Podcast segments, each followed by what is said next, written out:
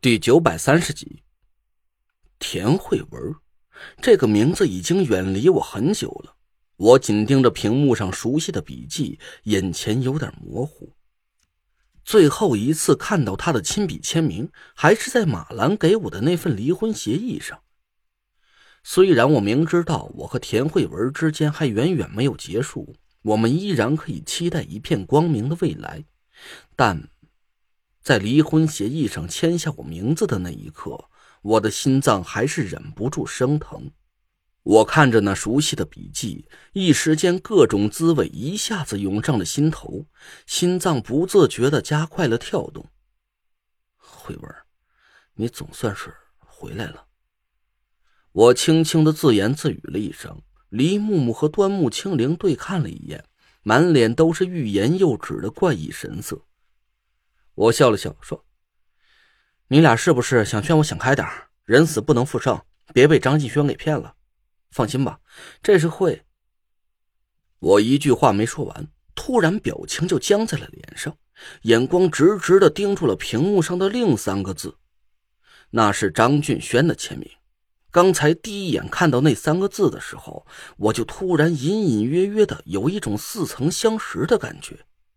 但我敢肯定，我和张俊轩之间就没有过任何正式的合作，我们俩也从来没签过什么协议。可是这个字迹，我一定是在什么地方见过。我之前提到过，我认识的人大多是文化不高、字迹丑陋的同道中人。除了田慧文和李莹之外，其他人写字的水平不相上下，都可以归为狗爬一类。张俊轩的签名遒劲有力、潇洒舒展，运笔就像行云流水一样，看着让人感觉说不出来的舒服。虽然在我的记忆里，我从来没见过张俊轩的字，但这个笔记，我见过，一定是见过。这种想法在我的脑子里越来越强烈，我努力搜寻着脑海里的记忆。端木清灵轻轻叫了我几声，眼神里满是担忧。陈队，没事的话，我们就先回去了。你好好休息一下，别太累了。我想了一想，目前的线索杂乱纷纭，还是先顾着眼前的正事再说吧。好，那就这样吧，木木。你把相关的资料全部发到我的手机上。端木，你回去再细化一下行动细节，尽量让欧阳九哥先去踩雷。注意，他是心理专家，我们的行动计划一定要紧凑，千万不能给他留下任何思考的空隙，不然很容易露馅儿。端木清灵点了点头，站起身来，露出了一脸笑意，说：“好，我知道了，陈总，您提出的修改意见我会尽快落实，等改好了再给您过目。”感谢您百忙之中抽出时间来审阅协议，我们就先回去了。您忙。我煞有介事的和端木清灵握了握手，他和黎木木返回了公司。我坐了一会儿，平静了一下纷乱的思绪。虽然有了三天的准备时间，但就目前我手头上这些杂七杂八的事情，唉，想睡一个囫囵觉都是奢侈啊。我喝了口咖啡。拿起手机给袁春怡打了个电话。袁掌柜的，你和黄护法沟通过了吗？你看我什么时候去见见他合适？哎，陈使者呀，实在是对不住，这件事情出了一点小问题，可不是我讲话不作数哦。黄化玉在电话里讲，这几天他人在外地，实在是没有办法同你见面呀。在外地，我皱了皱眉头。袁春怡立马明白了我的意思。我亲口问过居士了，黄华玉确实是接到了居士他老人家的指令，带着团队去外地搞团建活动了。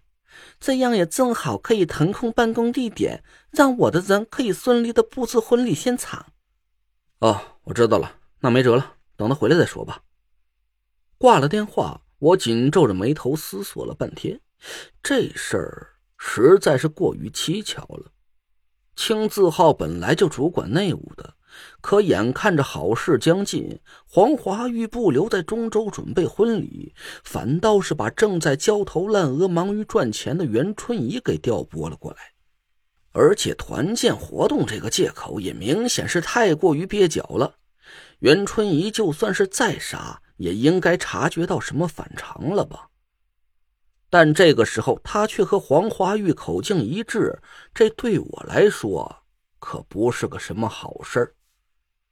最大的一种可能性是，袁春怡对我摆出的那副真诚嘴脸，压根儿就是为了引我上钩的一个圈套。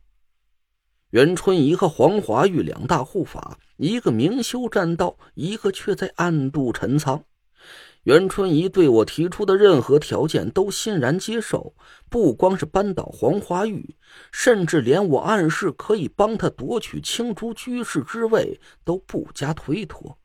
这痛快的都让我有点不敢相信了，十有七八，他这是在正面麻痹我的警惕性，而黄华玉却暗中带领着数千人去悄悄的执行一项秘密任务，这应该才是六月初六那场大阴谋的关键所在。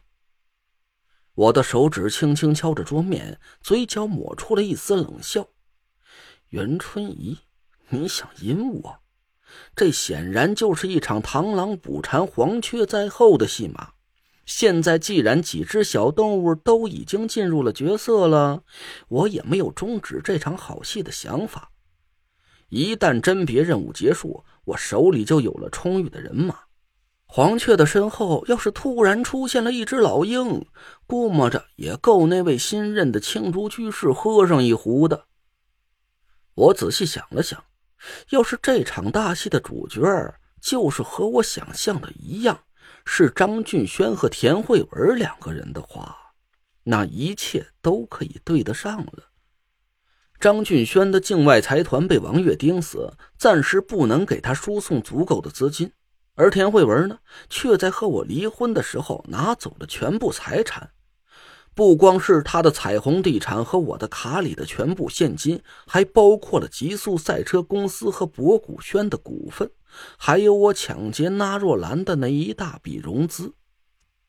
再加上他背后还有田天祥的资产，田慧文的身价可以达到至少五十个亿的惊人数目。一边是断绝了境外财团资金支持的张俊轩，一边是富得流油的田慧文。那他俩的这场婚礼，其目的就不言自明了。张俊轩想利用田慧文的财力获得太医令，做整个风水界甚至更大范围的霸主；而田慧文呢，也利用丰厚的陪嫁，轻而易举的获得了张俊轩的信任，打进了叛徒组织的核心。怪不得袁春怡和宫柔儿都说，六月初六之后，整个组织的人都会得到一生的荣华富贵。我看着手机上李木木发来的那个祭坛的图片，眯了眯眼睛。张俊轩，这次恐怕是要失算了。田慧文的紫薇凤女命格已经转移到我的身上。他想要用祭献的方式夺舍田慧文的三世富贵，却没想到反而落进了田慧文的算计之中。我端起咖啡，看着窗外的风景，嘴角抹出了一丝冷意。大幕已经拉开，好戏正在上演。